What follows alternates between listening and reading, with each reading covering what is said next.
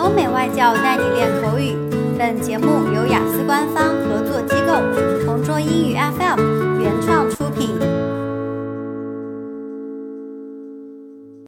Describe a book you read that you found useful. You should say what it is, when you read it, why you think it's useful, and explain how you felt about it. A useful book I read is The Lonely Planet Guide to Malaysia. I read this book before I went to Malaysia on vacation a few years ago.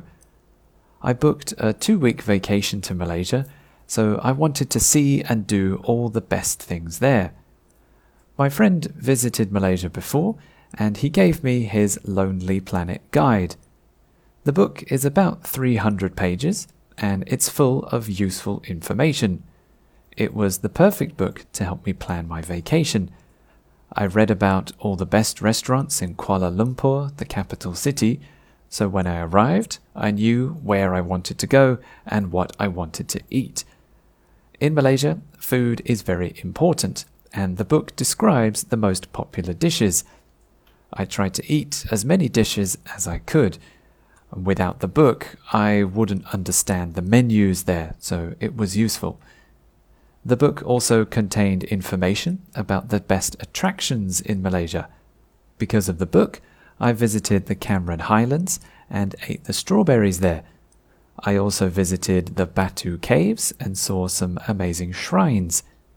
I also looked for the best beaches in the Lonely Planet Guide, and they suggested some of the small Malaysian islands too.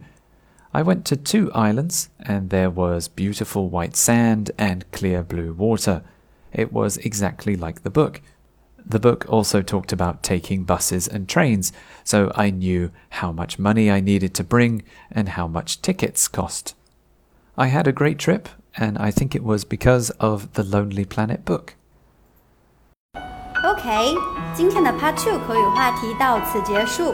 想要获取每个季度最新完整口语话题，关注公众号“同桌雅思英语”，回复关键字。 口语题库就可以啦。